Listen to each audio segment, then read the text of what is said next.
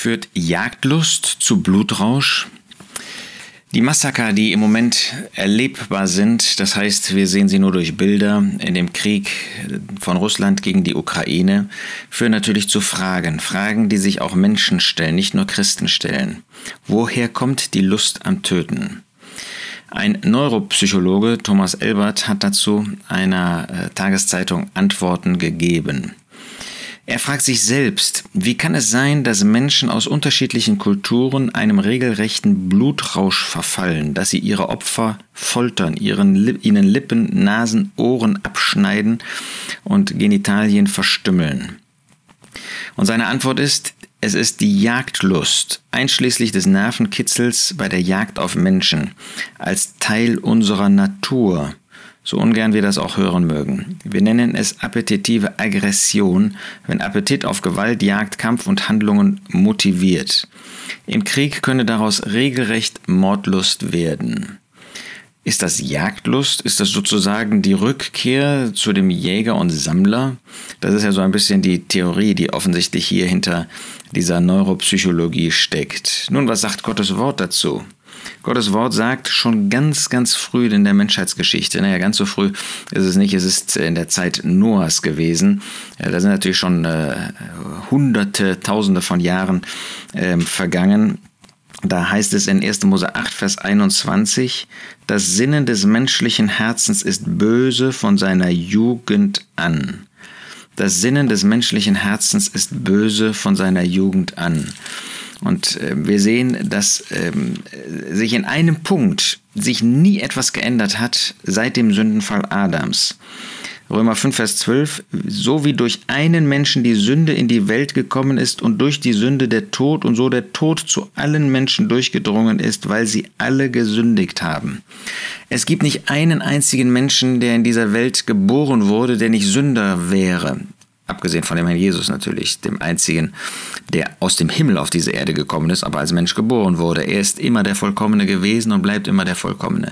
Aber Ansonsten gibt es nicht einen Menschen, der auf diese Erde gekommen ist, also der geboren wurde, muss ich besser sagen, der nicht als Sünder geboren wurde.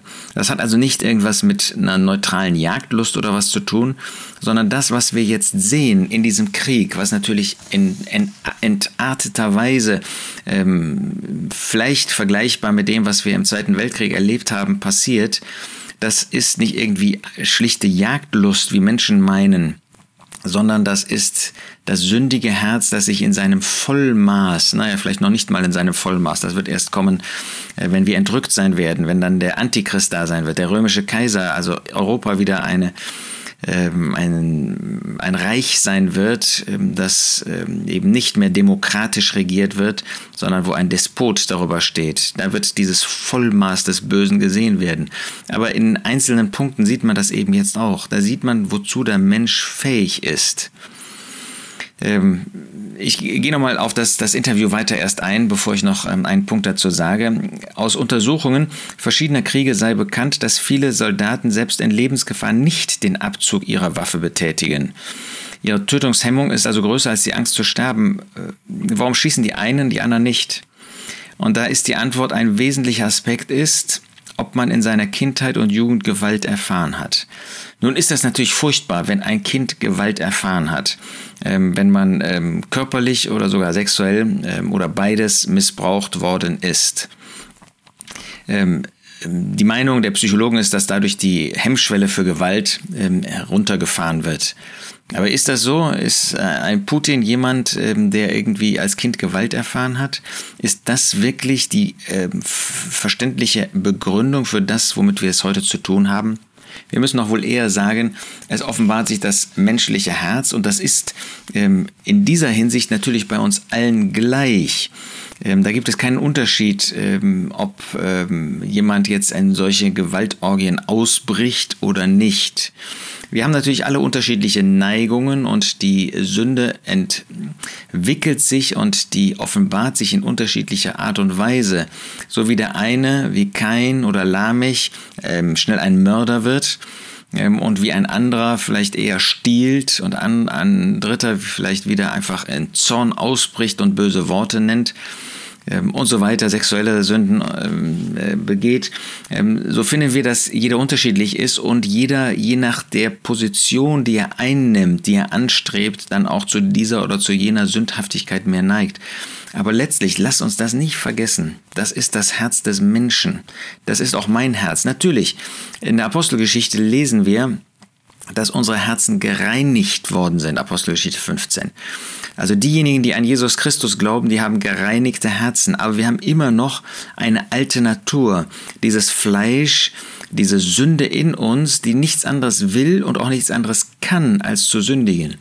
Und jeder Christ, der meint, er wäre immun gegen solche Dinge. Der muss nur in die Geschichte hineinsehen, dass auch wir Christen zu allem Bösen fähig sind.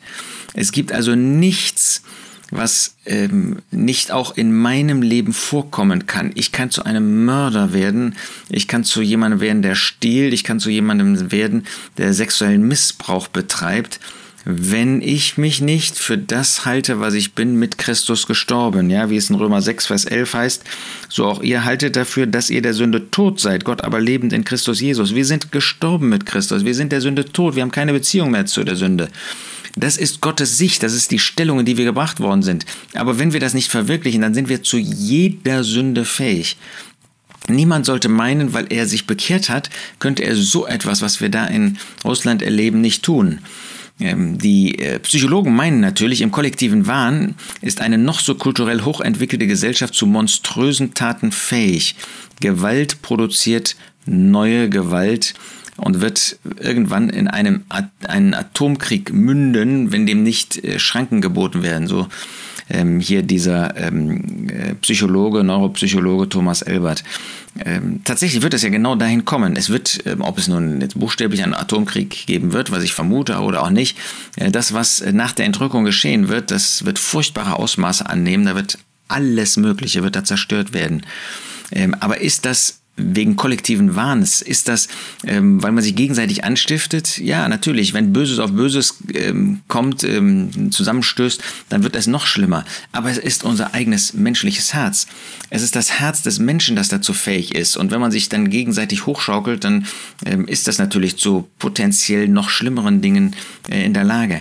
Aber nochmal, das ist jetzt der Punkt, um den es mir geht. Wir sind davon nicht ausgenommen als Christen. Wir haben natürlich neues Leben. Wir haben ein gereinigtes Herz. Ähm, wir haben eine neue Stellung bekommen. Wir haben die Fähigkeit, dadurch, dass der Geist Gottes in uns wohnt, Gott in jeder Hinsicht zu verherrlichen, den Herrn Jesus äh, zu ehren, dem Herrn Jesus nachzufolgen. Aber wenn ich wie ein Lot ähm, oder wie ein Demas die Welt lieb gewinne, ähm, wenn ich zulasse, in einem Punkt in meinem Leben nicht konsequent zu sein für und mit dem Herrn Jesus zu leben, dann bin auch ich immer wieder neu zu jeder Sünde, zu jeder bösen Tat und zu jeder monströsen Tat auch in der Lage. Äh, wir wissen, ähm, dass es auch Christen gab, auch im Zweiten Weltkrieg, ähm, die mitgemacht haben, die auch da ähm, sich haben anstecken lassen von der Sünde. Und da kann man nicht den Teufel für verantwortlich machen, da kann man auch die Welt nicht für verantwortlich machen, da kann man auch nicht andere für verantwortlich machen, sondern das ist mein eigenes Tun. Lasst uns deshalb uns selbst in dem Licht Gottes immer wieder neu sehen und lasst uns zurückschrecken vor jeder Sünde, vor jeder Sünde. Denn wenn ich eine Sünde zulasse, dann ist der Weg gebahnt, siehe David, ähm, dass ich auch ganz andere schlimme Dinge bis hin zum Mord begehen kann. Umgekehrt sind wir überrascht im Blick auf das, was da in der Ukraine stattfindet. Das ist furchtbar. Aber sind wir überrascht?